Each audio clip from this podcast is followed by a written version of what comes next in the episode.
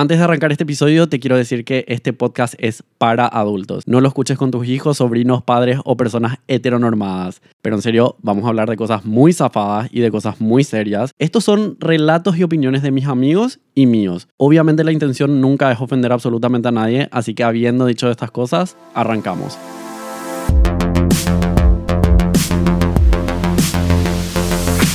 Hey fam, ¿cómo están todos? Espero que estén teniendo un buen día o buenas noches, whatever bitch. Bienvenidos a un nuevo episodio de el podcast The Private Life of a Simple Girl, la vida privada de una chica simple, que soy yo, tía. Hoy como invitada súper mega especial tenemos a mi tía Fernanda, que la amo. Es una persona muy, muy, muy especial. En serio, le amo, le adoro. Y tenemos a mi co-host, que es the one and only Ana Sofía. Hola, princesa. ¿Cómo están? Bueno, eh, um, yo le quise invitar a mi tía, porque para mí mi tía es muy pro. Muy, muy, muy, muy, muy pro. Y les cuento por qué. Porque mi tía es un ser, es como un sensei de la vida, es como un sensei de la vida aposta. Porque es una persona que yo vi que ha pasado por mucho. Cuando digo por mucho, es una vida muy cagada a tiros, ¿no? Pero esta mujer hizo el chasquido de dedos en un momento de su vida y dio vuelta a todo. En un momento. Y dio vuelta a su vida y pusta fue así como que tomó las riendas de todo y para mí hoy en día es así una, una, una mujer demasiado sabia. Entonces dije, Me vas a poner a llorar. es que posta, es lo que pienso de vos. Eh, um, entonces dije, le quiero invitar a la tía porque a mí me encanta poder escuchar historias de personas que pasaron por la mierda, porque la vida es así, tipo, y lograste dar vuelta a todo, ¿me entiendes? Aparte de la manera en la que te la cuenta. Sí, sí, sí, sí. Porque ustedes esa ahora, mujer- ustedes ahora van a, van a escuchar todo esto. Bueno, entre paréntesis, quiero avisarles. En este capítulo vamos a estar tocando temas sensibles, eh, droga, drogadicción, consumo de, de bebidas espirituosas. Así que, estás avisada, amiga. Claro, si esto les triggerea de alguna manera, Sí. si les hace sentir incómodos, mal, lo que sea, este es el momento que le des pausa y que te vayas al capítulo anterior o el próximo y puedas seguir escuchándonos esta velada. Si estuviste haciendo merca y dejaste hace tres semanas, capaz no está tan bueno que escuches esto, porque te puede dar la, la ganita. Y... no, pero posta, o sea, tipo, no sé, cada uno Hace lo que quiere, hace pero lo que nosotros quiere, sí. avisamos. Nosotros estamos avisando, ¿ok? Eh, um, Felipe, ¿y este podcast, gracias a quién podés hacer?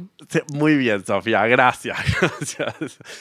Este podcast pasa y sucede gracias a Maya Producciones. Maya Producciones pueden buscarlos en Instagram como arroba Maya Producciones.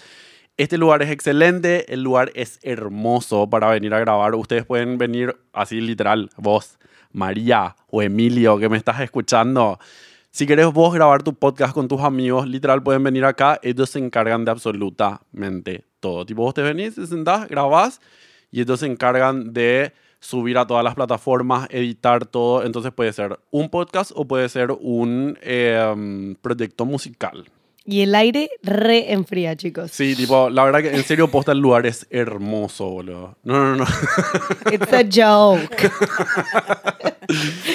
Eh, um, en serio, el lugar es muy, muy lindo y es muy, muy cómodo para venir a grabar, ¿me entendés? Eh, así que recomendadísimo. Le estaba convenciéndolo a, a mi ex asistente barra amigo de la vida, Napo, que venga a grabar su propio podcast. Wow. Sí, that's gonna be Yo voy a fun. grabar mi EP. Y by the way, tipo, la otra es que, tipo, es un precio accesible. Así que, tipo, ustedes escríbanles a ellos y pregúntenle. Pero es re divertido. Encima la experiencia de venir a grabar acá es de la gran puta. La tía está haciendo así Sí. con su cara. Yo estoy enamorada. Es mi experiencia de- de- del año, creo. Empezar el 2022 así. Wow, de aquí al estrellato. Me encanta. Ojalá que sí, tía, porque te mereces. Con todas esas historias, vos ahora tenés que aprovechar y desembuchar, mija. Sí, claro. Bueno, la tía Fernanda es la hermana de mi papá, La única. la única. Exactamente. The one and only.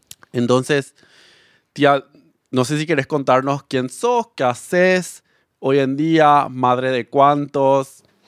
Bueno, yo me llamo Fernanda Galeano, eh, tengo 50 años, nací en la República Oriental del Uruguay, por allá por los 1971.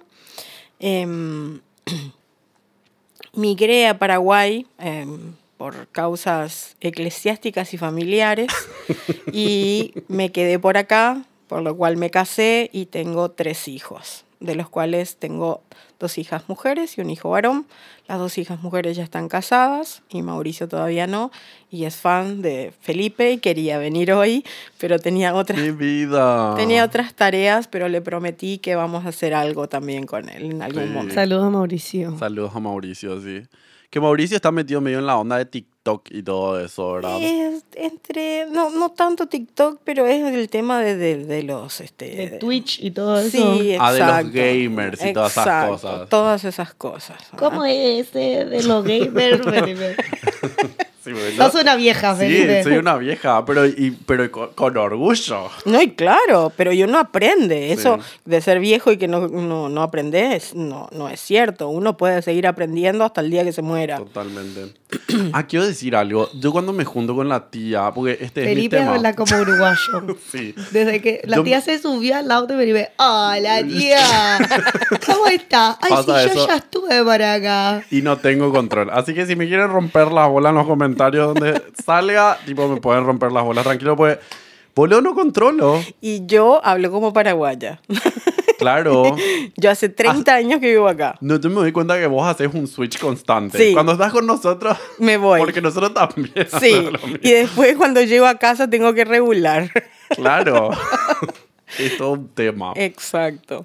Bueno, tía, vos tuviste una historia, una bella historia eh, con, con los narcóticos. Sí. Y te quería preguntar cómo, o sea, para que vayas contando un poco, bueno, no sé si te interrumpí en algún momento, pero No, está bien. quería que comentes, que cuentes un poco la historia de cómo arrancó eso, cómo fue tu primera vez. Bueno, em, teníamos una previa antes de empezar el podcast, ¿verdad? Que fue con, con mi primer consumo, que es el cigarrillo, ¿verdad? Yo empecé, o sea, mis padres fumaban, mi hermano fumaba, ¿verdad? Entonces, este, eh, nada, éramos una familia donde los domingos se tomaba un vinito, ¿verdad? Eh, yo me llevo 10 años de diferencia, eso para aclarar, con, con tu papá, o sea, mi Claro. hermano, ¿verdad? Entonces, este, nada, en mi casa mi papá laburaba, mi papá de la construcción, y entonces está, em, nos sentábamos los domingos, tomábamos un vinito ahí eh, y se fumaba, ¿verdad? Mi papá tenía su cigarrillo, mi mamá su cigarrillo. Cuando vino la iglesia a nuestra vida, ¿verdad? El Evangelio de, de la Iglesia de Jesucristo de los Santos de los Últimos Días, eh, nosotros dejamos nuestros consumos. O sea, yo no, yo era una niña, pero eh, mi hermano dejó de fumar, mi madre dejó de fumar y el último que dejó de fumar fue mi papá. Pero bueno. Yo no eh, sabía nada de esto. Ah, bueno. Ahora sabes. Ahora lo sabes. Este, y tengo otras historias. Ahora entiendo todo.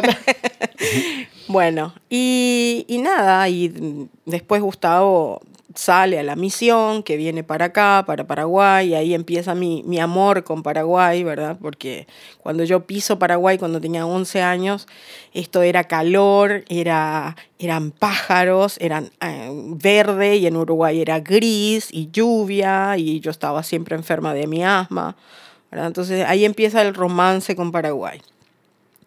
Bueno, en Uruguay, en mi adolescencia, yo comienzo a tener mis, mis cuestiones de, de, de adolescente rebelde, Claro. ¿verdad? Y bueno, y empiezo a tener mis consumos, ¿verdad? Empiezo a fumar.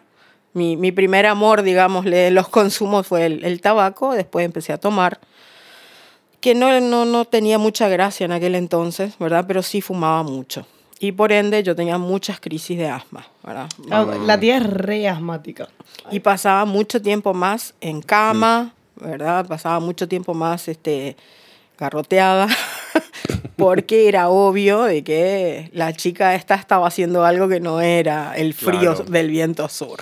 Tía, desde el inicio te cacharon que fumabas. Desde siempre. O sea, no fue que Sí. vos tres años lo hiciste a escondida y después No, te yo- cacharon. Yo me pensaba una máster, ¿verdad? Claro. Pero mi madre era... Es que todos. Es que todos juramos. cuando sí. El pancho me hizo mal. Sí. Estás ahí atrás en el auto así.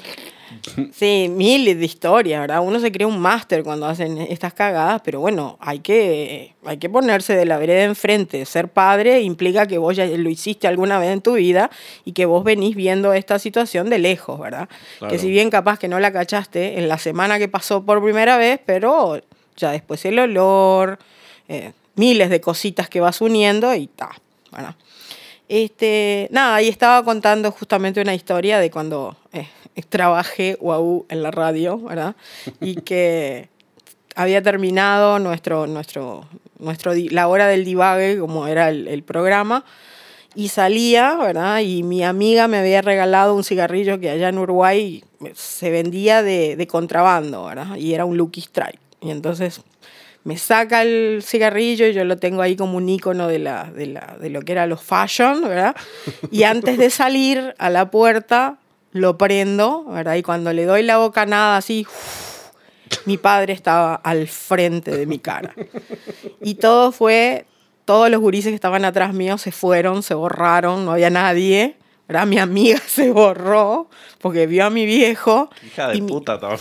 es que mi, vie- mi mi amiga sabía muy bien y no se podía quedar en esta para salvarme. Me había salvado de muchas. Y nada, y cuando me vio mi viejo, me agarró de un brazo y me dio un cachetazo que me dolió la mandíbula, me la puso en, en la nuca. Dios mío. Como lo que. Pero Como lo que antes era así, sí. No, e- eso uno, ¿verdad? Tipo, era así. Ni cagando me imagino al abuelo, boludo. No.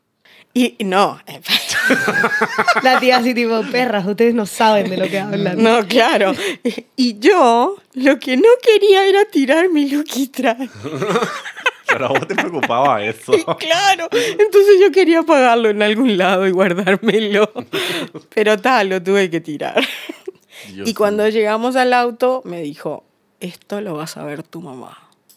Y yo le dije, no, Di. que lo sepa cualquiera, menos mi vieja. Y no, y me dijo que entre ellos no había secretos y que eso se lo iba a contar. Y que eso iba a implicar, bueno, eh, las consecuencias del, del caso, ¿verdad? Dios. Aparte de la, de, de la cachetada esa que ligué, bueno, ligué eh, mucho en casa. Sí. Después, ¿verdad? Pero nadie me quita la bocanada esa. Ese Y más- momento de gloria, ¿no? Sí, aparte re glamour, ¿no? No sé cómo te explico. Qué divague hay cuando sos pendejo de que el pucho es re. Es lo máximo. Porque Sí. eso, tipo, ahora de adulta ya no es. Y más hoy en día es mal visto. ¿Cómo? Cada vez más mal visto ¿Cómo fumar. fue tu primera vez fumando? Yo estaba en el. Hace la corta, ¿no? Ay, me está dando ganas de fumar esto. Habilítame cenicero, Marce. No, eh, estaba en el colegio, estaba en el safari y me acuerdo que no sé por qué estaba mal.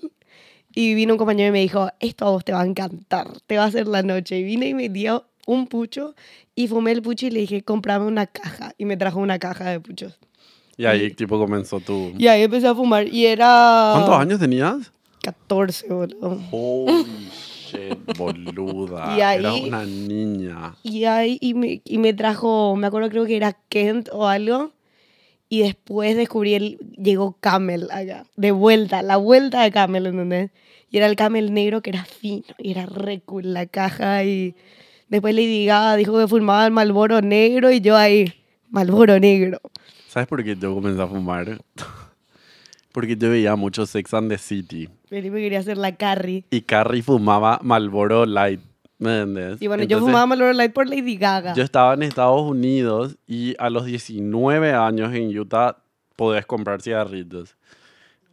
A las 00 y cuarto De tus de 19. mis 19 yo me fui y el tipo me dice, ID, me dice, y le muestro y me dice, es un idiota, me dice así. Yo le dije, dámelo, comer". blanco, la puta que te parió. y ahí comencé a fumar. Qué una Pero vos dejaste de fumar encima. Sí, yo dejé de fumar. Fumaba mucho vos. Yo fumaba como un Felipe, fu- tren. Felipe fumaba de día. Para mí fumar de día es el Yo cuando me despertaba y a mí me gustaba... No, el mañanero es. Sí, exacto. No, el mañanero es un lujo. A mí me gustaba, tipo, con, con el mal aliento era el tema, ¿me entiendes? No, no. Cepillado, no. Un vaso de jugo de naranja y un cigarrito en el balcón de Sofía. Ah, mira. Todo un tema. Era un rito, era de Claro. tipo... era un Ritual. un un ritual, rito, no, pero- sí. Nena. Y así. En fin, bueno, volviendo al- a, lo tuyo. Contame, bueno, no sé si vos querés contar o si yo te pregunto. Pregúntame. te sientas más cómoda. ¿Cuándo fue el momento en el que vos comenzaste a hacer tipo cosas más fuertes que el, que el cigarrillo? Bueno, yo cuando vine para acá, Sí. eh, eh, me casé, ¿verdad? O sea, yo venía con un novio uruguayo. Cuando pisé a Asunción en el micro fue mi último cigarrillo de soltera. Ya, eso yo te iba a preguntar también. Eh, era, era lamentable porque yo sabía que venía para la casa de mi hermano y no podía seguir consumiendo. Entonces era, el- el- le pedía a un pasajero, ¿verdad? Que me, me- me prestara unos puchos, que me regalara unos puchos porque en el parador no había puchos donde Claro. era una mierda el viaje para acá, pero yo lo amaba, en fin.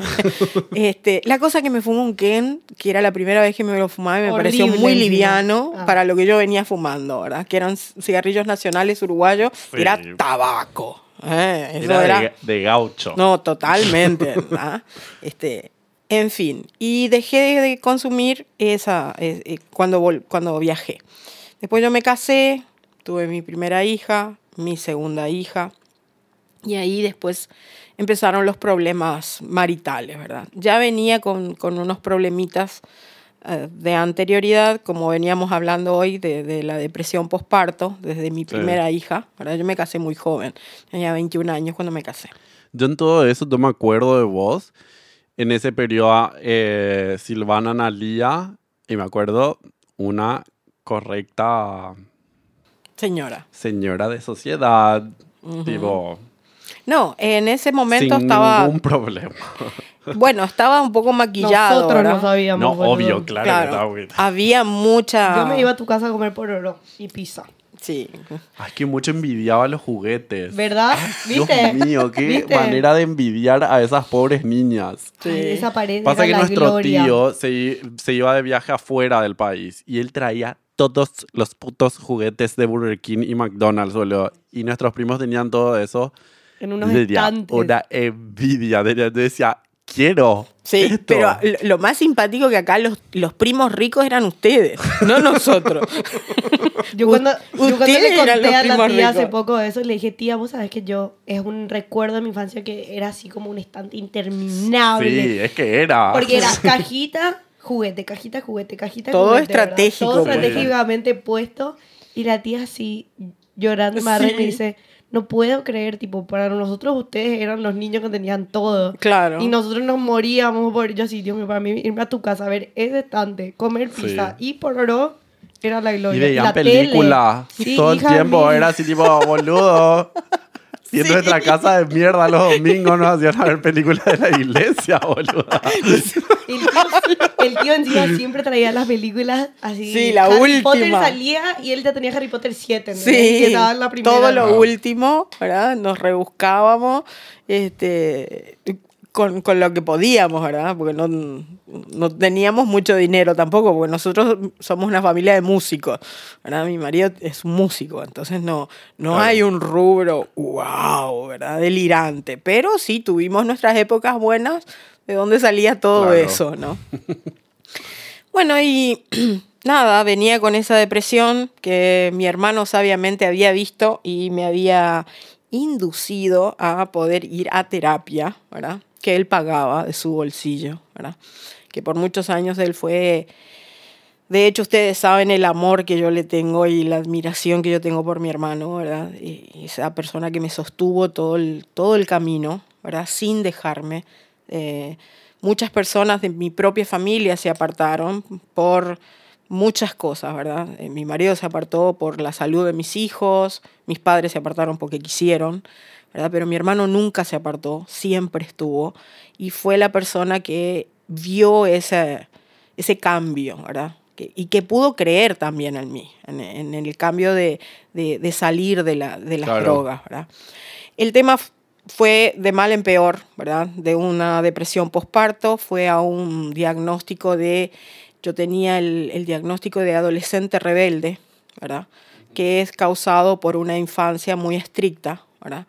Del cual yo me separé de mi marido, eh, bueno, ahí la familia un poco se rompe, después vuelvo al matrimonio, después mm, estoy embarazada de Mauricio Sí. y, y hay ya un, un rompimiento, hay un, des- un destartalamiento en la familia, ¿verdad? Esto del, de, que dijiste del síndrome de, de adolescente rebelde, es como que Eso es lo de Peter Pan, ¿no? Más o menos. Y- de no querer crecer. No, lo que, No, lo que te es pasa es que vos te tenés... en un momento. Exacto, tenés casi 30 años, No hiciste todo lo que... pero vos tenés 16. Exacto, sí. Vos querés vivir con las normas de los 16, pensás como un tipo de 16, tenés amistades jóvenes y eso es lamentable, ¿verdad? Claro. Este, porque destruís todo Eh, a tu alrededor. Cuando, cuando decís y contás de esa manera, ahí es como que puedo decir, ok, claro, esto era lo que estaba pasando. Porque yo me acuerdo de, tipo, mi tía súper señora, ¿me entendés? La, la, todo esto. Y de- de repente mi tía, que era una piba así de 19 parecía, ¿me entendés? Que era así, sí, va- no, vamos a salir, no, eh, tipo, era así... Otra, boludo, ¿me entendés? Sí, sí. Es sí. muy loco eso, es muy loco. Y bueno, y ahí, bueno, yo seguía con mis consumos del- de alcohol y, y- y- y tabaco, ¿verdad? Y bueno, el- finalmente entro en una en un desenfrene de, de- de consumo de, de sexo, ¿verdad? Y me voy a eh, la mierda. Ya si lo querés contar, no hace Este, falta. No, eh, mira, eh, yo sé que esta no es una conversación en la sala de tu casa que va Claro, a quedar ahí, exacto. pero es una manera también de, de que quizás otros puedan identificarse sin contar demasiados detalles íntimos, pero es algo que, que puedo, puedo hacerlo público. ¿verdad? Ok. Nada, después de ese momento eh, salgo de mi casa, me voy a vivir sola, ¿verdad? Me voy a vivir sola es mucho decir, claro. Me llevaron a, vi- a vivir en otro lado. Claro. Mis padres, mi papá y mi hermano se encargaron de mí porque ya mi marido no se quería hacer cargo de esa loca. Claro. Y se puso a cargo de los, de los chicos, ¿verdad? Que era salvaguardar a tres criaturas. Un bebé, ¿verdad? Y, y- y dos, un, un adolescente y una preadolescente, ¿no? Esto, este tema Yo del... me, yo me estoy así, estoy, mi mente está así... haciendo así tipo timeline. Pero te pregunto menos. algo. Este tema de, de este síndrome del que, del que contaste, ¿cómo se da eso? ¿Es así tipo de la noche a la mañana o es algo que va progresivo pasando? Porque es, para mí en mi mente es así como te dije. Un día estaba así una adulta y al otro día tipo estaba una adolescente. Y yo no te puedo decir. O sea, vos- bueno, eh, fue lunes y yo me Claro, cambié no, de obvio. ropa. No, también como que te destapaste, fue así, ¿qué me queda? Claro, Ya, o sea, Se acabó esto. yo recuerdo, yo recuerdo cuando dije, ¿verdad? Este, con- concretamente dije, bueno, yo ya no quiero usar cierta ropa, no quiero usar esto, voy a fumar públicamente. Es como que te cansaste, pudriste de vivir Dentro de normas. de normas. Entonces yo dije, yo voy a hacer mi vida porque yo soy grande. Ok, ta, pero para entender y, y capaz si una persona está eh, entendiendo igual que yo, pasa que yo entendía por un segundo que era así como que No, es que le vos dio estabas, una claro, yo pensé que fue un switch de, tipo, estaba mi vida normal y de repente, ¡tas! me volvieron, no, eh, vos estabas viviendo como un adolescente encerrado en el cuerpo de un adulto. Exacto. Ok, Yo ta. me casé con 21 años, tuve la responsabilidad, me casé, tuve una hija, a los 5 años tuve la otra. Imagínate, la que yo casa. tenga dos hijas hoy en día. Eso es. Con 25 años yo tenía hijas. 6 años de matrimonio y, Claro, y- ya tenías toda y la tenía hijos. De no haber vivido una, una juventud sana, ¿verdad? Porque yo Claro. viví garroteada, ¿verdad? Pero a todo esto es muy simpático verlo desde este punto de vista. Yo no sabía. Nada de esto. Claro. Yo pensaba que yo era la insoportable, la insolente, la que no aprendía las cosas, la que era una mala hija, una mala mujer, una mala madre, ¿verdad? Porque todo eso venía inculcado desde mi, desde mi primer hogar, ¿verdad? Lamentablemente, ¿verdad? Yo aprendo a mis 40 años, ¿verdad?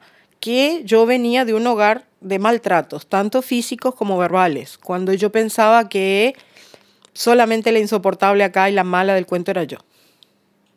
Claro, porque era como un... Estaba tipo. Es un tu mo- gaslighting. Tu modelo Sí. estaba mal y vos replicaste ese modelo y estabas corriendo a la vez de ese modelo ni siquiera sin darte cuenta. Tal cual, tal cual. ¿verdad?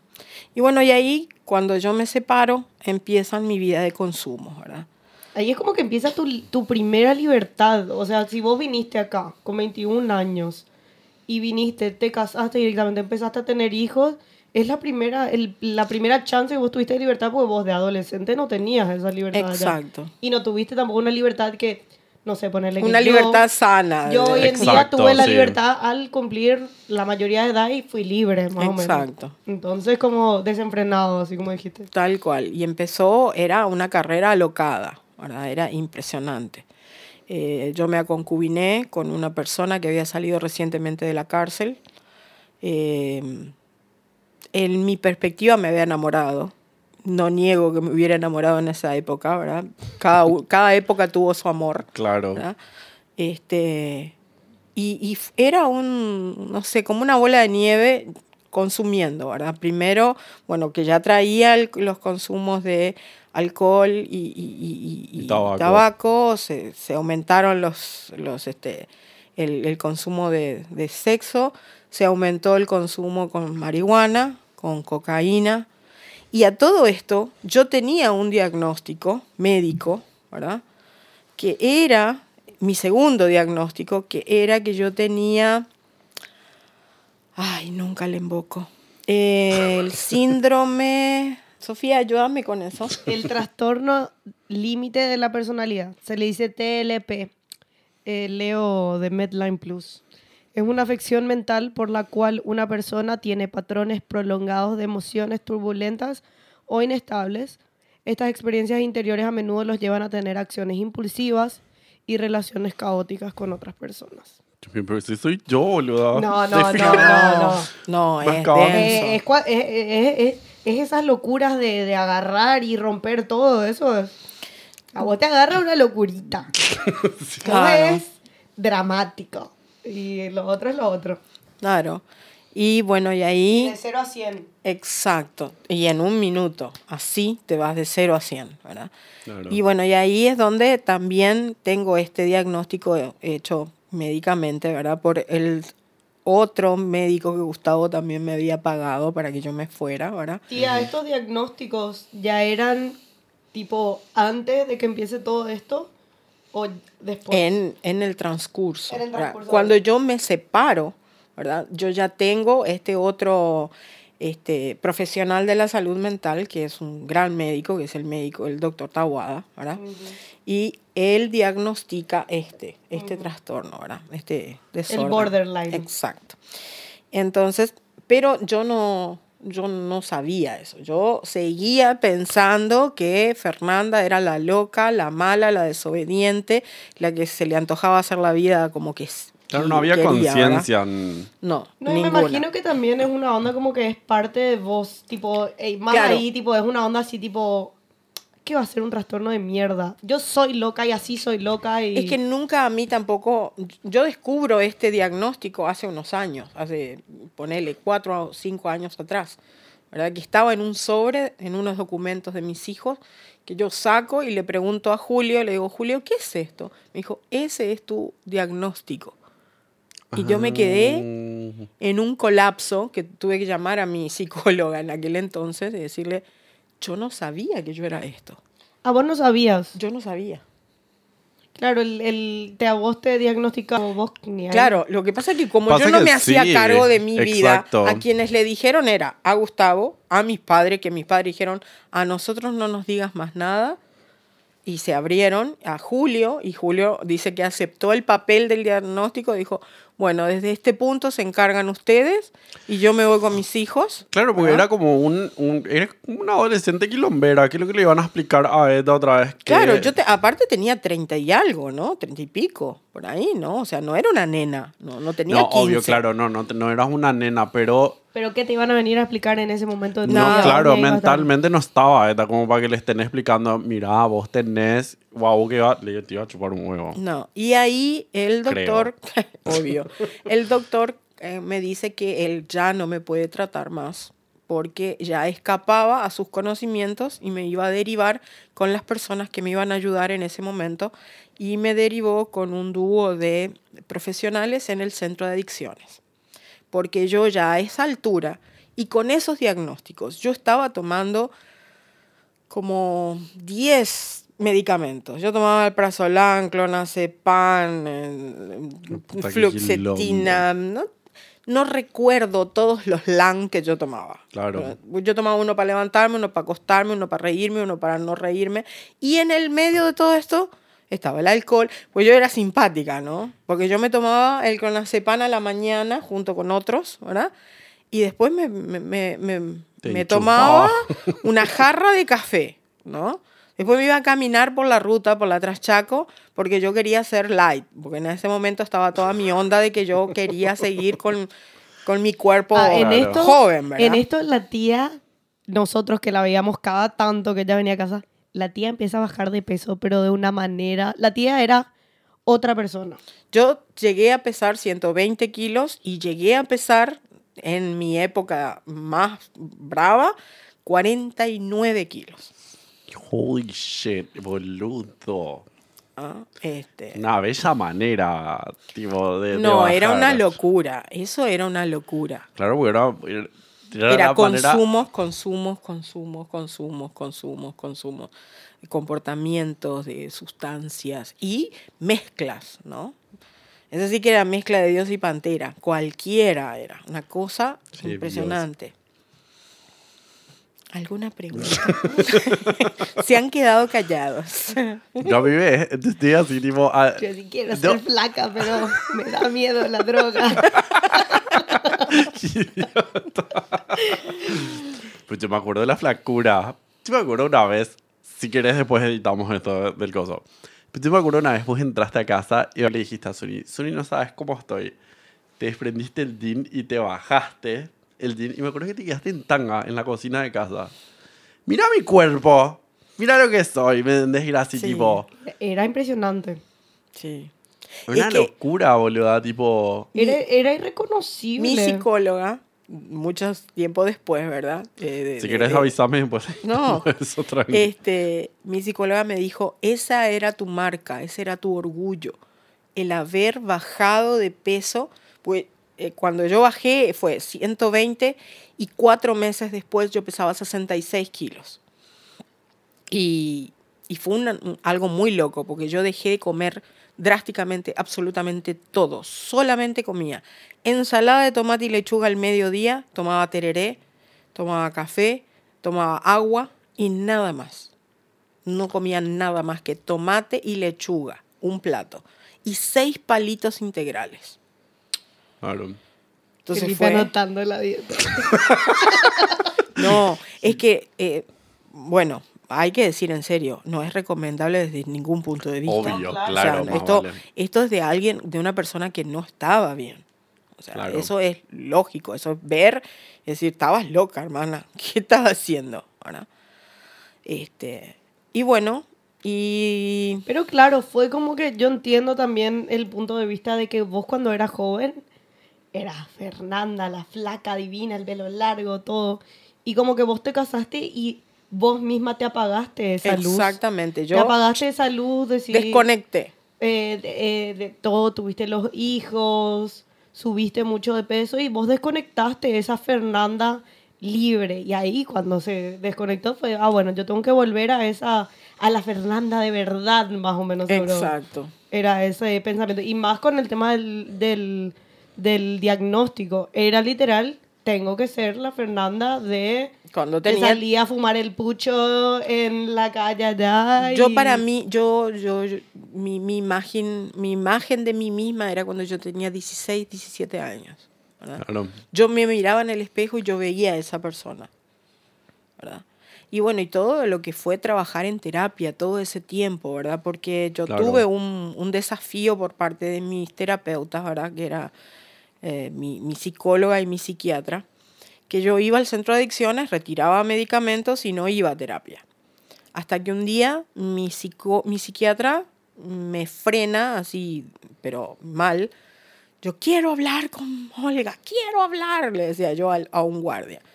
Y ella sale de un consultorio y me dice, si vos no venís a la cita con Sonia, no te doy más pastillas, me dijo. Y cerró la puerta. Yo estaba para matar a alguien en ese momento, dentro del centro de adicciones. Estaba, parecía un tornado, una locura tenía yo. Y dije, me fui a tomar el Porque no te quisieron dar pastillas ahí. No me querían dar más. Más. Porque yo me iba igual tres veces por semana porque a mí se me acababan todas las pastillas. ¿Y vos decís que vos tuviste algún tipo de adicción con esas, con esas pastillas? Claro que sí, claro que sí.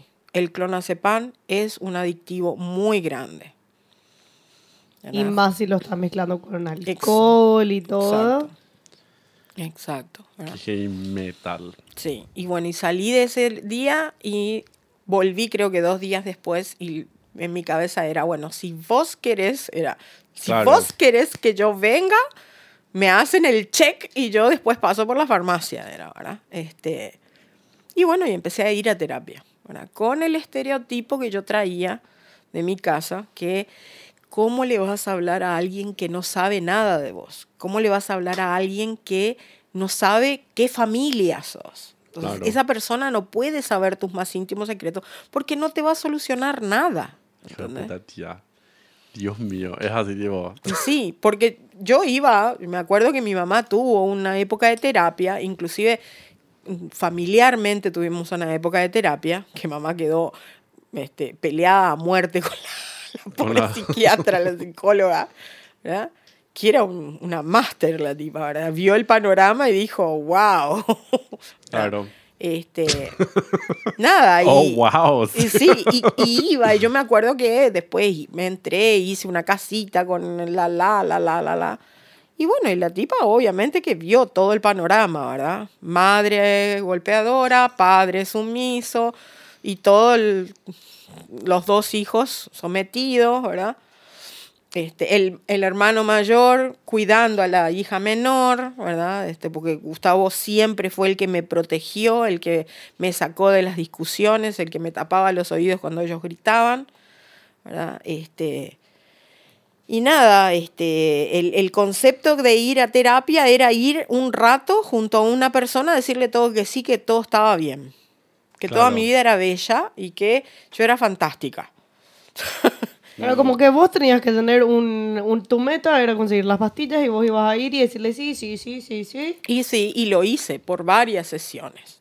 ¿verdad? ¿Y te daban las pastillas? Y claro, porque era un check, ¿verdad? Mm, Y la tipa está cumpliendo, está en un proceso, ¿verdad? Hasta que me empecé a abrir por mí sola, por mí misma, ¿verdad? Y cuando empecé a usar la terapia, bueno, empecé a darme cuenta de muchas cosas. Hasta que, bueno, toqué fondo, ¿verdad? Y la persona con, de la cual yo me había enamorado se fue, ¿verdad? Se- en realidad se fue cuatro veces. Este era el chico, aquel que nosotros conocimos, ¿no? Sí. Ok. Él se había ido cuatro veces. Esa onda que se había ido de vacaciones y después volvía, ¿verdad? Pobre Angá. Ah, ah, ah, Después yo le tenía, o sea, tengo una, una, una, Él una parecía, lástima. él parecía un pajarito. Y sí, así. pobre, ¿verdad? Vos, vos me contás que vos te, te drogabas con él y para mí, con ese mamerto, tipo, era re así un inocente parecía él. Bueno, parecía, Ponele. ¿verdad? Sí, boludo, porque había después- salido de la cárcel, ¿no? Sí. O sea, ¿Qué había no hecho era él? un... ¿Qué había hecho él que estaba en la cárcel? Y bueno, ojalá que nadie que le conozca escuche Ay, no, no, ni, no, no, no, ni ahí. En fin, Sí. por Ahí eso. nomás. Ahí nomás. Hasta, hasta, hasta acá nomás te puedo decir. Tía, ¿y cómo fue el, el- o sea, lo que me medio hago es, porque vos decías en ese momento, tú me mira, ¿cómo vos te sentís hoy en día? con la conciencia que tenés hoy, después de toda la terapia que hiciste, todo... La verdad que yo miro para atrás. El año pasado yo cumplí 50 años y fue lo que yo posteé en redes, ¿verdad? Este, yo estaba agradecida a la vida por haber transcurrido todo lo que yo transcurrí y el haber hecho todo un trabajo conmigo misma, ¿verdad? Eh, está mal ser orgulloso porque como que uno se ensalza demasiado, pero yo me siento muy satisfecha de mi vida. ¿verdad? Yo he hecho muchísimas cosas.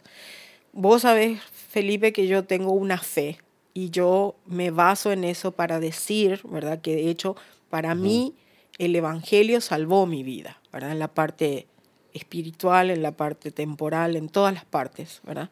Porque yo gracias a que tenía esa idea de un ser supremo que podía salvar mi vida, yo pude agarrarme de esa idea y poder salir de toda la mierda donde yo me había metido. Claro. ¿verdad? Literal.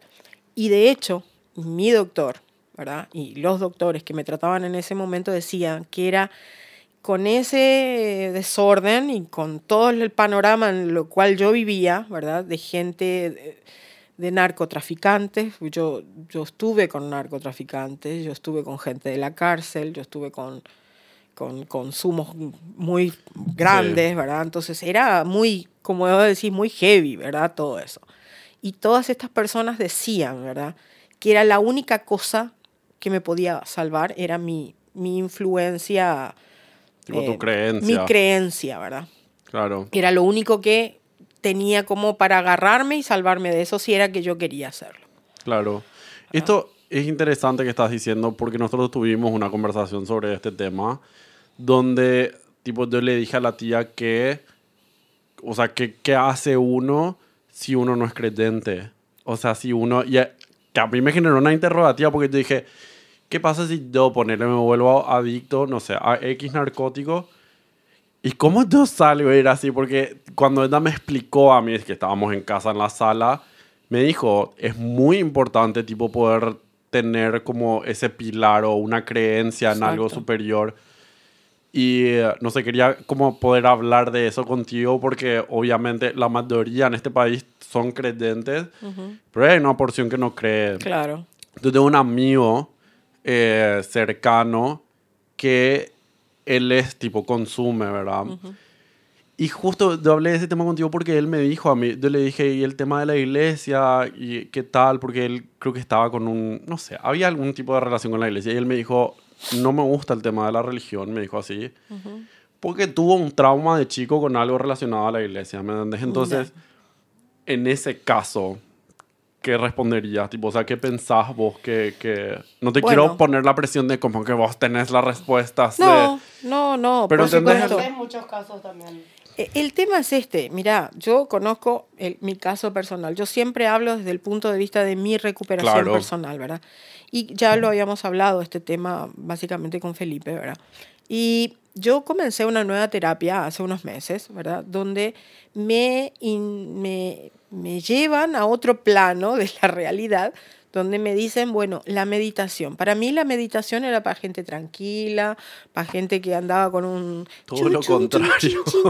chun, ¿verdad? Todo disfrazado con una bata y unas Tipo un flores en la cabeza. un Sí, hippie. ¿entendés? Y, oh, y toda esa onda, ¿verdad? Y yo decía, esto para mí no es. A mí dame un perreo electrónico. no, no sé. ¿entendés? No me pongas a tin, tin, tin, me muero. Y empecé, de hecho, ¿verdad? Unas cosas, decía, relájese, deje los ojos en no sé dónde y haga no sé cuántas respiraciones. No te banco, lo apagué, ta, y después, ta.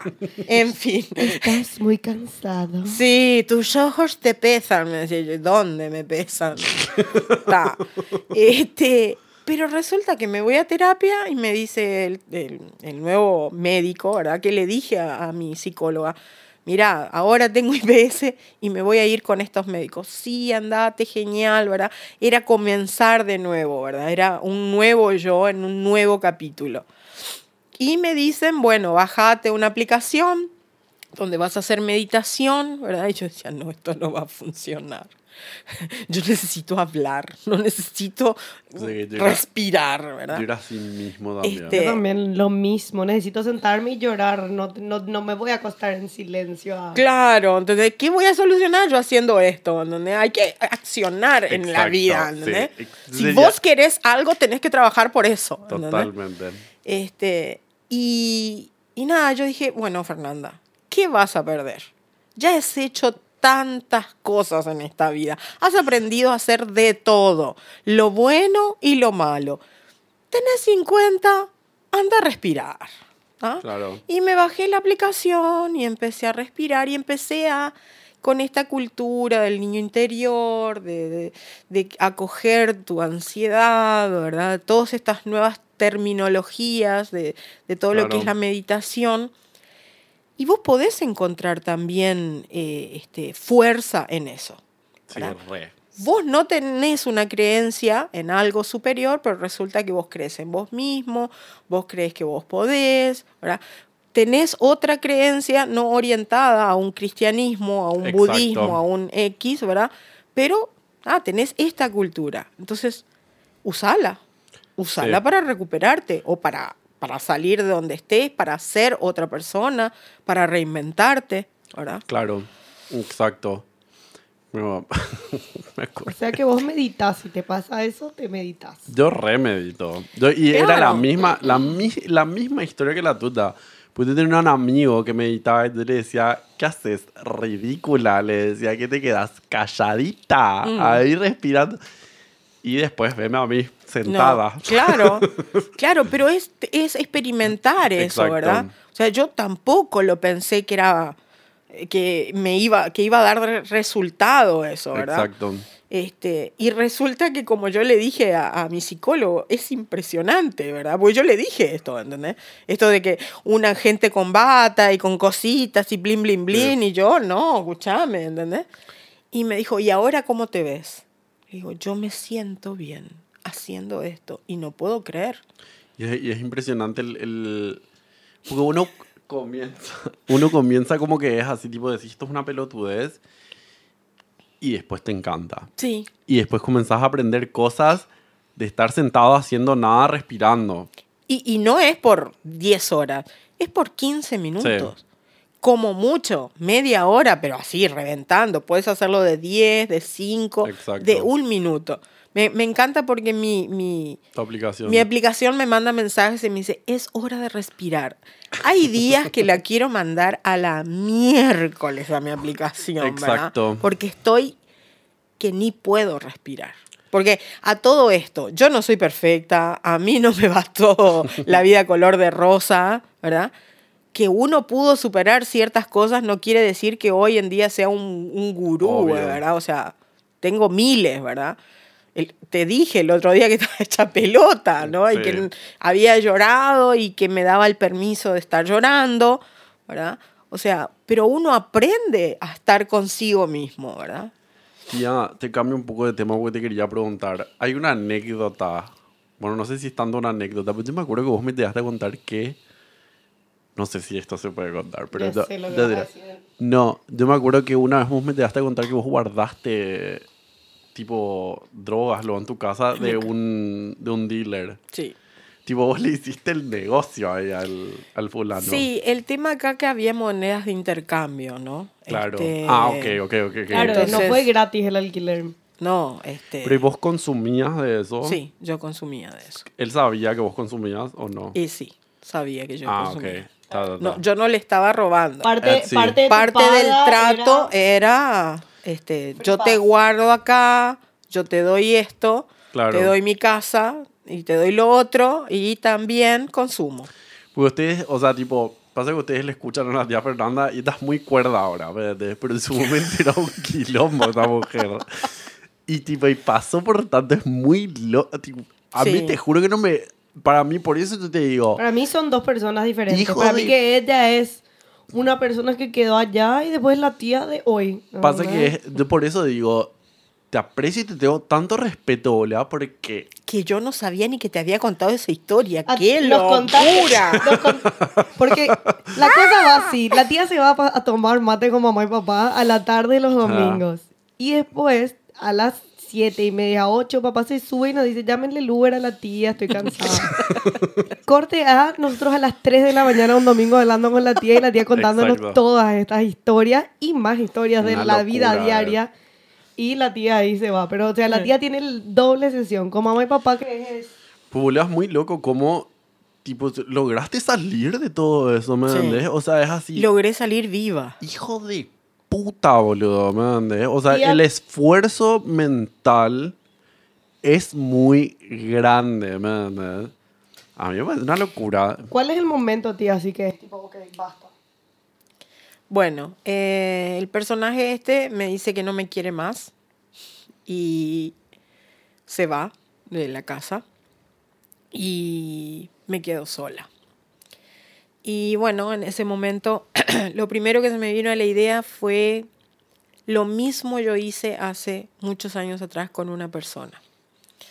Y entonces empecé a llorar porque empecé a, a pensar en canciones y cosas de que decía que eh, la, se te vuelve la mierda que vos le das al otro. Ah, ¿verdad? claro. Este, y, y lo que pensaba de- decía, lo más simpático yo decía, ¿cómo estará ese fulano que le arruiné la vida? ¿Verdad? Porque yo en su cara le dije, no te quiero más, y este tipo hoy me dice, no te quiero más. Después de yo todo lo que hice por vos era, ¿verdad? Claro. Este, y ahí yo creo que fue uno, fue el comenzar de, de dejar, ¿verdad? Fue el empezar a pensar mucho, ¿verdad? Y empezar a decir, tengo 38 años, estoy sola, tengo tres hijos, ¿verdad? Eh, no tengo nada y estoy sola, fundida en la droga, ¿verdad? Y todos mis amigos eran amigos de intercambio, ¿verdad? Yo no tenía una pareja amiga con quien ir a tomar mate. Todos mis amigos eran de consumos y de intercambios. Claro. Entonces era muy denso, realmente estaba sola. ¿verdad? Claro, era un, un us- tipo, yo te doy esto y, y vos me das esto. Es Exacto. tipo, era todo el tiempo eso. Todo el tiempo. Yo me levantaba y decía, bueno, ¿con quién voy a estar hoy? Para consumir, para hacer lo que fuera, ¿verdad?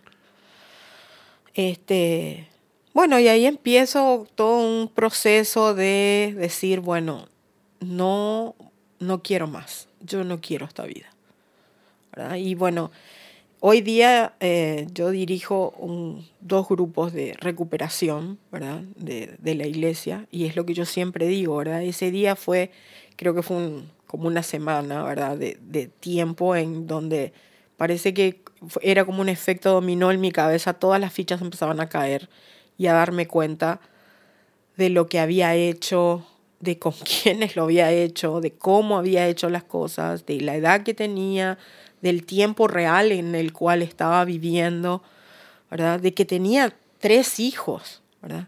Que ya yo no había visto por mucho tiempo. Yo me ocupaba, entre comillas, ¿verdad? Dentro de, de lo que es Paso 4, que si Alcohólicos Anónimos, Narcóticos Anónimos o el programa de recuperación de adicciones de la iglesia tiene, que es el inventario moral escrito de uno mismo, ¿verdad? Que yo eh, me encontré cuando em- empecé a ser líder del, del programa, que mi psicóloga me los había hecho hacer, ¿verdad? Claro. Y entonces encuentro que habían también puntos fuertes. Yo también me había preocupado por mis hijos, ¿verdad? O sea, habían cosas, ¿verdad? Dentro de toda esta locura, ¿verdad? Que no solamente estaba la Fernanda consumidora y despreocupada, ¿verdad? Que sino también había una Fernanda que en el fondo sabía que estaban las cosas mal, que que yo tenía hijos, ¿verdad? Eso era lo que a mí me pesaba, que yo tenía que haber sido esa imagen que no fui durante casi seis años, ¿verdad? Una, una persona ausente, ¿verdad? Pero te salieron bastante bien, mija. Para, Sí, para todo el bardo que armaste, mija, te salió. pero vos te das cuenta también el esfuerzo que cada uno de ellos tuvo que Oh, poner. no, sí, estoy jodiendo. Pero, claro, obvio. Re. Porque Porque fue un proceso de- familiar, aparte Claro, también. porque tiempo después, ¿verdad?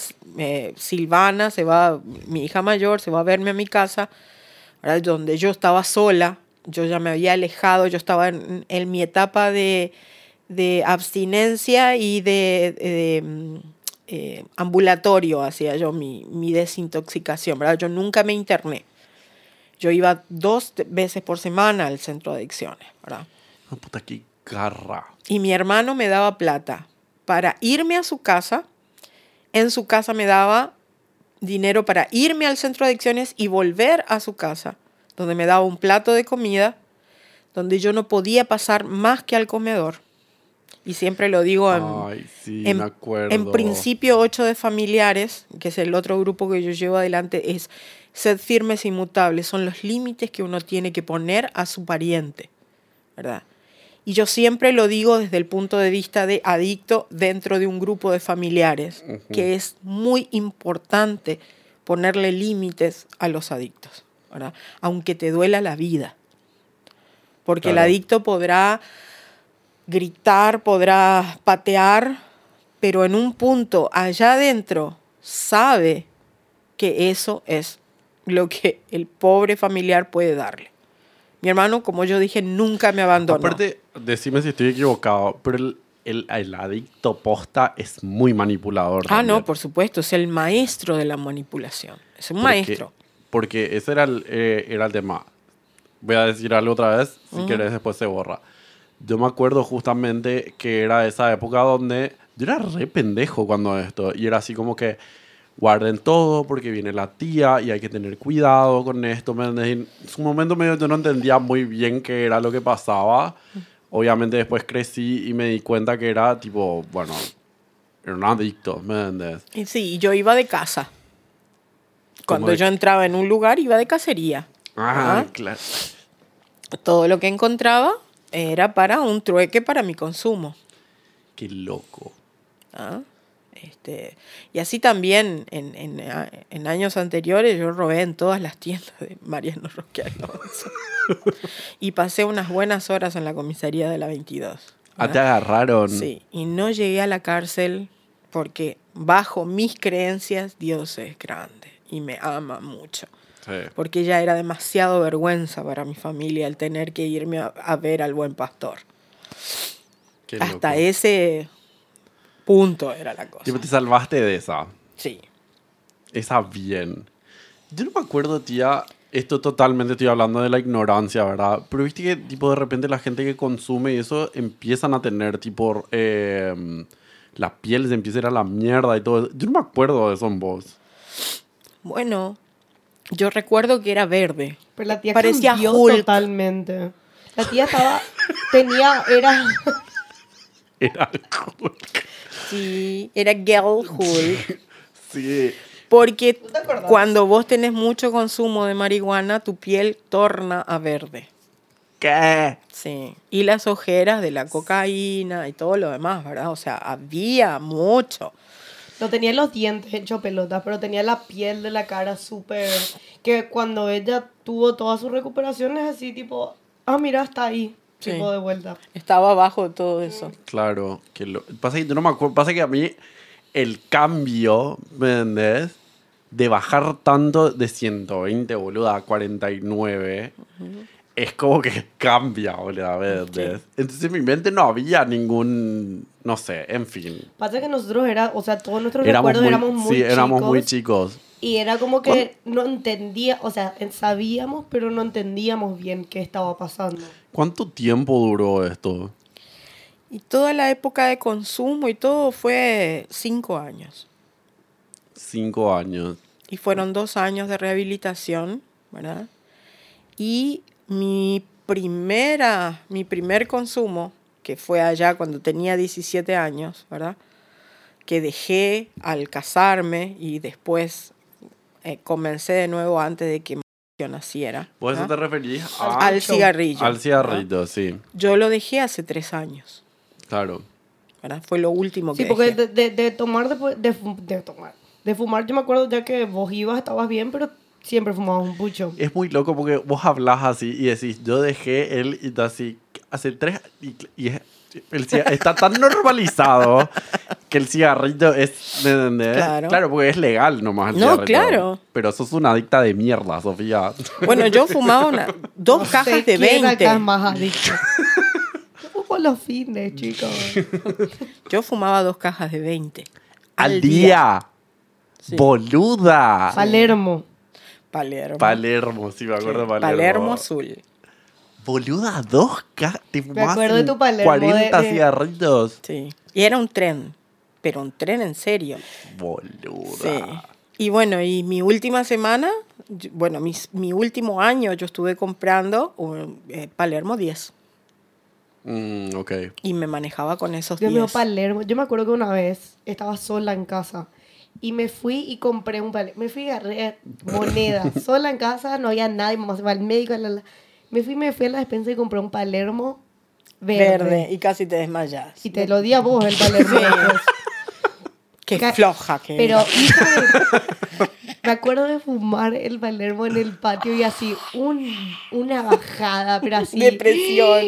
Me voy a morir, me voy a morir y me voy a morir y van a encontrar la caja de pucho calado mío, no, no es de mi cuerpo. Y me van a volver a matar ahí. Y agarré y le llamé a Felipe y Felipe, no sé, anda bañate. Y según yo era así, había olor a pucho en toda la casa, es lo mente de un pendejo. Pero me acuerdo que guardé y vos después salimos a fumar un pucho y yo te conté, tía, ay, toma el Palermo acá. Ya Ah, era, bueno. ya era, ya tenía, ya era medio, no, no era tan chica. Más vale, boludo. la caga de pucha ahí.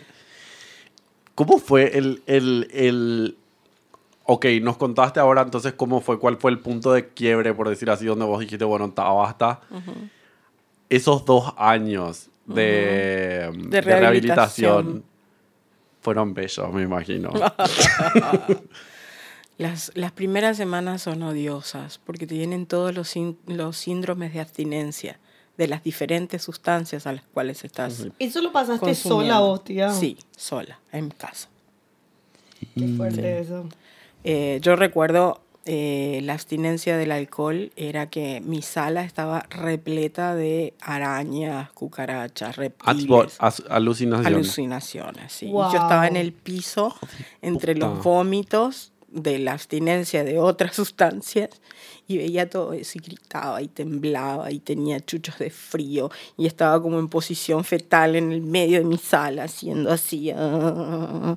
Y en esos momentos fue donde yo le dije a mi Padre Celestial, si vos me sacás de esto, yo le voy a decir a todo el mundo que se puede salir. Ese era mi pensamiento. Ay, amo. Y sí, y es lo que yo testifico en todas las reuniones, ¿verdad? Porque si vos salís de esa mierda, ¿entendés? Vivo y coherente, podés decirle a cualquiera que se puede salir de donde se haya metido, Claro. ¿verdad? Y al otro día que pasaba eso y que tenía que ir a limpiar mi sala, ¿verdad? Y, y me iba así con los ojos cerrados, pues yo decía, si yo abro van a estar todos los bichos, ¿verdad? Y abría y no había nada y estaba el sol. Entonces yo limpiaba así con la poca gana y la poca fuerza que tenía por toda esa mala noche Sí. y mi teléfono no paraba de sonar. De todos los personajes queriendo, Claro. ¿verdad? Y Encima yo... vos sabés que, tipo, la, la Por- respuesta a dejar de sentirte mal Era es contestar, Y era contestar, hola, sí. Claro, es... Ay. Es que, es eso es lo que, lo que dicen que es tan denso de la abstinencia. Es tan fácil la solución y es tan mal lo que estás pasando. Pero obvio, vos vas a seguir pasando mal, pero dice que es lo peor. Sí, Claro, y sacas fuerza de tu culo, básicamente, ahí para poder sí. Pasar Y ese si estás momento. sola encima, porque mucha gente lo Sí, pasa eso, en, impre- en- eso impresionante que sola hiciste, boludo. Sí, me acuerdo que yo tenía una cocina eh, y mi pava, ¿verdad? Que tenía una cebadura de mate, ¿verdad? Y mi, mi, mi cocina me pasaba electricidad, boludo, y ese era como mi... Mientras miraba la... la- mi, mi día era mi era canal Telefuturo, entonces comenzaba con Cayujape y terminaba con eh, Miami Vice, o no me acuerdo cuál era, no, es CSI Nueva York. Cuando- sí, sí, sí. ¡Au! Dice, ¿verdad? Ese era el fin de mi día, boludo. y Yo decía, un día más limpia. Pero ahora tenía que dormir. ¿Entendés? Y era, ay, tengo que dormir. Mientras tanto, tía, en todo ese proceso nos tomabas tus pastillas recetadas por los psicólogos o sí. Porque ahí sí, eso es recetado, pero Vos igual estás que- adicta.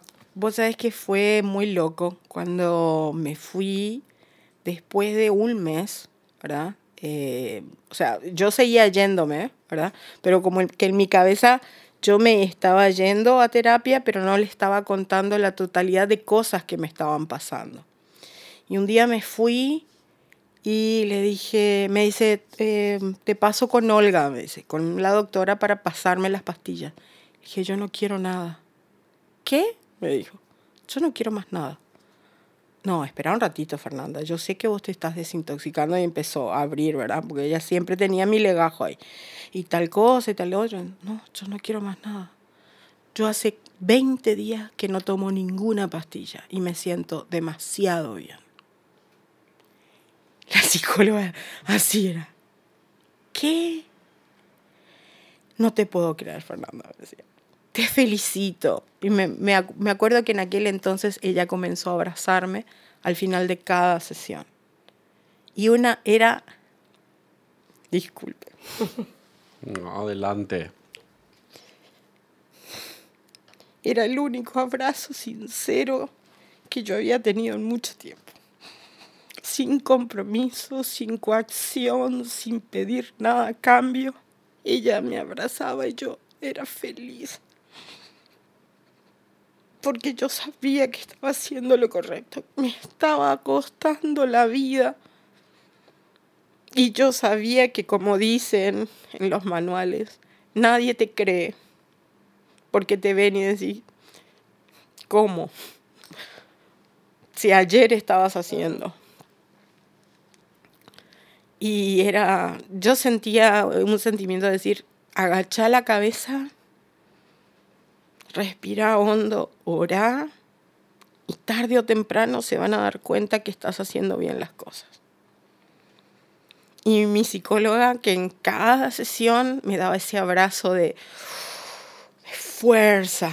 Y yo salía al pasillo y yo decía, wow, miraba a todos los adictos ahí del, del centro de adicciones y decía, ¿cómo yo podía venir a mentirle que no estaba consumiendo? Mira la caripelia, toda esta, Claro. co- como yo juraba que no sabía la otra también. Claro, y ella, como que yo estaba convencida de que, "Pua, yo estoy entera, ¿verdad? Y estaba hecha Claro. bola, ¿verdad?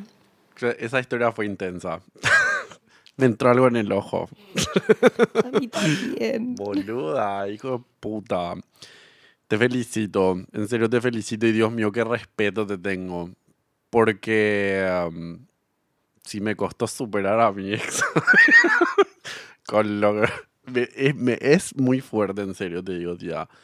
Me es impresionante y te felicito. Ahora, vuelvo a este tema de- de este amigo del que te hablé. Él hoy en día, por ejemplo, está hasta donde se está llevando súper bien. Dejó medio cada muerte de obispo recae. Ay, no, no quiero contar el, el relato de él porque no. Las no- no- recaídas son parte sí. del proceso también, ¿eh? Eso te iba a decir. O sea, eso. Sí. Porque él tuvo una recaída que es así. Estaba borracho. Alguien le ofreció a alguien. Pero era así como decís, la puta madre, pero el, el diablo estaba ahí, Sí, boluda. ¿Me no entendés? no, mira, yo... Como a mí nunca en mi puta Sí. vida me ofrecieron merca. Ujú. Y justo a este pibe que está, que, que, que está Sí. luchando contra eso, le ofrecen a él. Sí, es. ¿Me es entendés? Así, es así. Es una locura. Y bueno, a lo que iba nomás que te decía. Que tal, bueno, me encantó que te has dicho eso, porque me imagino que es parte del tema, tipo ir. Sí, la- las recaídas son parte del proceso. Ahora hay que ver, como todo eh, familiar de un adicto o como un adicto en recuperación, saber que las caídas eh, em, frecuentes ya se, ya forman parte de un patrón. Ah, ok. O sea, está bien que te tropieces una o dos veces, está, ¿verdad? Pero si cada un mes vos te tropezás, Claro, sí. como que no hay, ¿verdad? O sea, ahí no hay un progreso, no hay un trabajo, ¿verdad? y me podrás contar la historia que quieras, ¿verdad? Porque yo, Fernanda Galeano, sé que vos no estás trabajando. Claro. ¿entendés? Vos contámela de colores y yo te voy a decir, ah, bueno. Ah, pero yo sé que vos no estás trabajando. Claro. Que el padre se murió, que la que vino una pandemia, que contame todo lo que vos quieras. Está bien, yo no fui como todos, ¿verdad? Como todo el que eh, justifica un hecho, ¿verdad? Yo no estuve adicta en una pandemia, no sé lo que es eso, pero sé lo que es salir, cuando uno quiere salir. Tía, y a mí, por ejemplo, me da, hasta el día de hoy, de repente me da ganas de fumarme un cigarrito. No te, con las otras drogas pesadas, te digo. Nunca te, te genera, o sea, nunca tenés el equivalente al cigarrito, ¿o no? ¿O sí? Mira, si vas a buscar sustitutos de cada cosa que haces, vas perdidísimo, porque sos como la esposa de Lot. Mirás atrás y te convertís en estatua de sal porque mirás con eh, deseos de tener todo aquello que dejaste en Sodoma y Gomorra.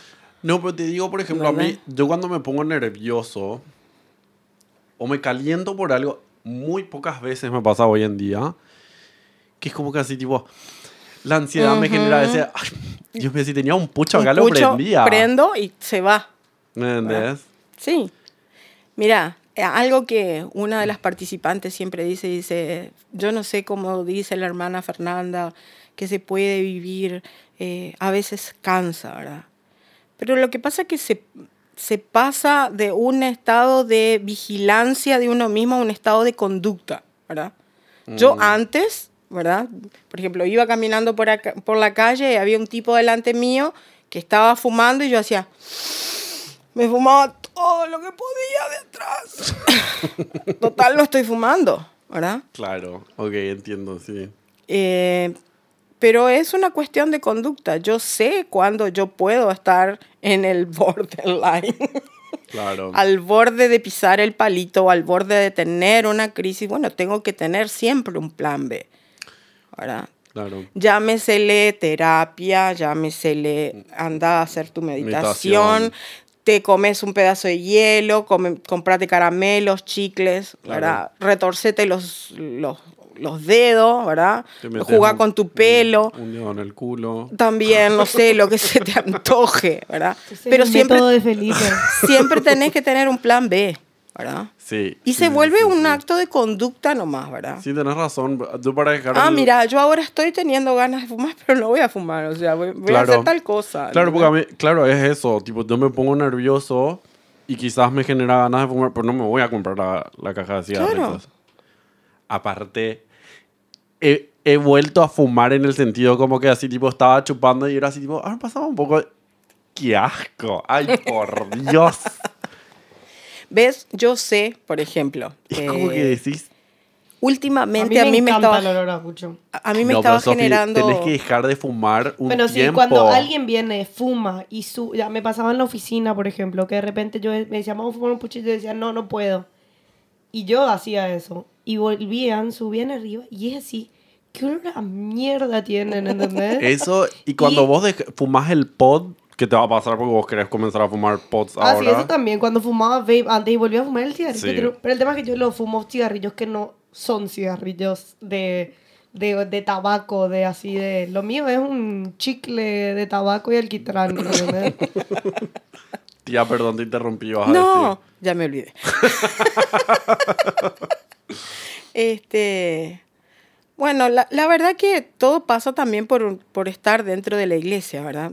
Yo recuerdo que me fui a, terapia y estaba así, era uno de esos días de colapso y le dije a mi psicóloga llorando, ¿qué es lo que yo no diera por salir de acá, comprarme una caja de Palermo, irme a sentar a la plaza y fumármelo todo?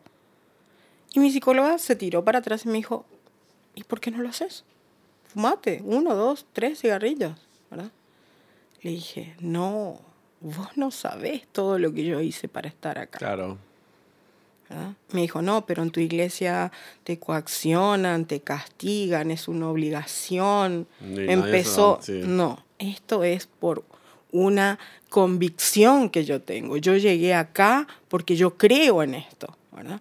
Y yo no puedo defraudar mis valores, no a nadie, a mí misma. Exacto. ¿verdad? Yo hice todo un proceso de conducta, de, de- de dejar, ¿verdad? Para llegar acá. O sea, esto es tirar todo por la borda. ¿Pero qué te van a hacer? ¿Te van a sacar? del- No, voy a empezar un proceso, porque yo tengo que ir y decir, yo fumé. Y yo todo eso no lo quiero pasar por cinco minutos de fumar. Claro. Por un antojo de mierda. Claro, exacto, por un antojo de mierda, ¿entendés? Aguantate las ganas y seguí para adelante. Nadie se murió, Claro. ¿verdad? Si no te moriste antes, menos te vas a morir ahora.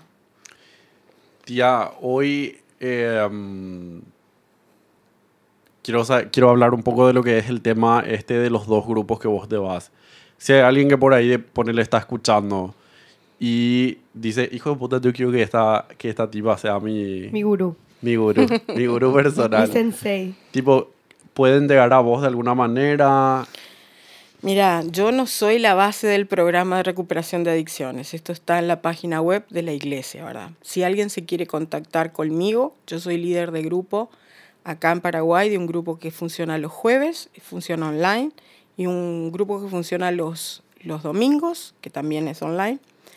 El del domingo es para familiares de aquellas personas que viven con una persona que tiene un consumo y los jueves son para personas que tienen el consumo. ¿verdad? Se llama grupo de rehabilitación y el otro es grupo para familiares. ¿verdad? Eh, a través tuyo pueden pedir mi número, ¿verdad?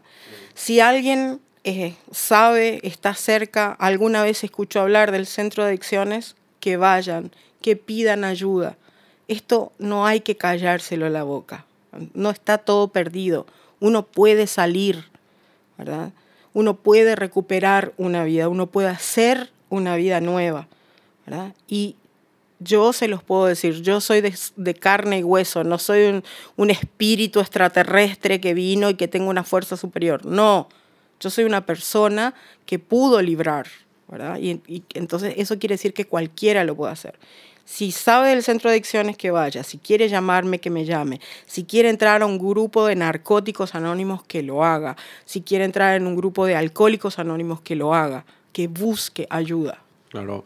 Bueno, Feam, primero que nada, aclaro esto, como para ir dándole cierre. En el posteo de mi Instagram, arroba fgaleano, cuando se haga el posteo de este podcast, en el pie de ese posteo vamos a dejar un montón de información para personas que puedan estar interesadas, páginas web, números de que teléfono, etcétera.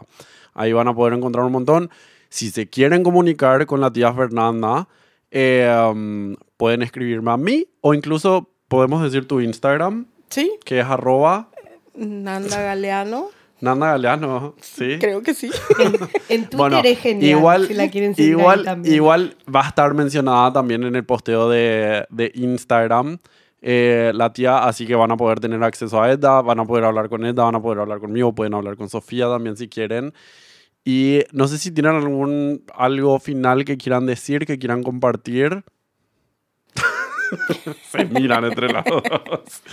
No, yo estoy muy agradecida eh, por, por este espacio que me diste, Felipe, ¿verdad? Porque en un momento, eh, de primera lo te dije que sí. Sí, y sí, me acuerdo que te grité pusiste y- re contenta, y- sí. y- y me tiré ahí en tus brazos, porque yo digo, no puedo creer, voy a estar en un podcast de mi influencer favorita. ¿verdad? Eh, no todos están con su influencer favorito, ¿no? No sé cómo te explico, ¿verdad? Pero, pero es una oportunidad para poder dar a conocer una historia de una persona, así como están los 12 videos de, de, los, de las personas de- de- del, del programa de recuperación en YouTube, que son personas reales que prestaron sus historias, ¿verdad? Para, para que uno haga clic en su vida.